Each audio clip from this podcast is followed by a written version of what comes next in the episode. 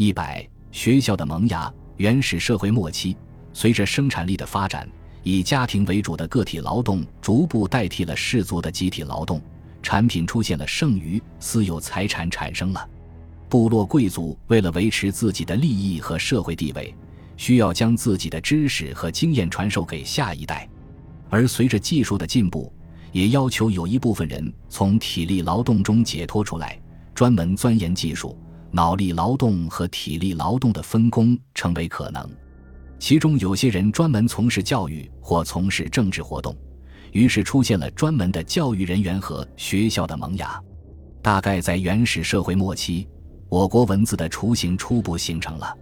易系辞说：“上古结绳而治，后世圣人易之以书契。”从结绳、刻木记事发展到图画文字，尤其是象形文字，这无疑是历史的一大进步。它将促使人类由野蛮阶段跨进文明社会的门槛。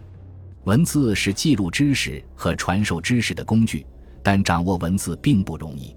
原始状态的社会教育很难胜任这一任务，它要求有专门从事教育的人员和教育场所，于是教师和学校应运而生了。据古文献记载，虞舜时代就出现了专门从事教育工作的公职人员，比如《尚书·舜典》曾记载说，舜任命魁典乐教宙子，还曾任命契作司徒，敬夫武教。魁和契就是当时领导教育工作的专门人员，契的任务是用武教教育人民，借以纠正百姓不亲、五品不逊的社会现状。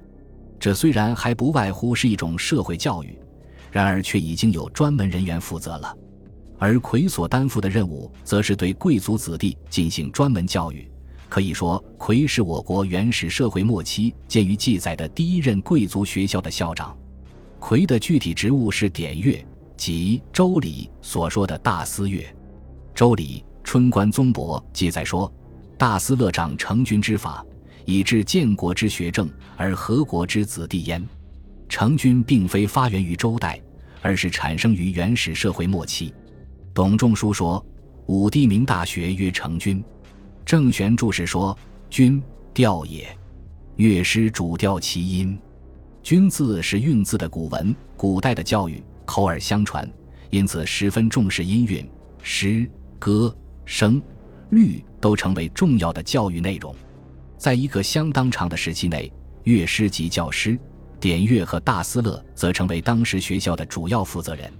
实际上，当时的教师多由年老或有声望的人们担任，如《礼记·明堂位》记载说：“弥林有于世之祥也。”而《礼记·王志》则说：“有于是养国老于上祥，养庶老于下祥。”何为弥林？